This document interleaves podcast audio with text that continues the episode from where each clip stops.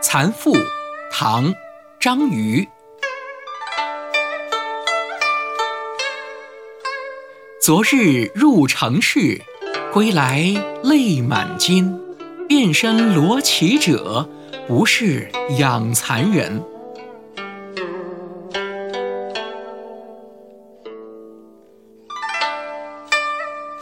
这首诗啊，它是说一个住在乡下的养蚕的妇女，昨天到了城里去赶集，回来的时候呢，她是边走边哭，泪水把手巾都给湿透了。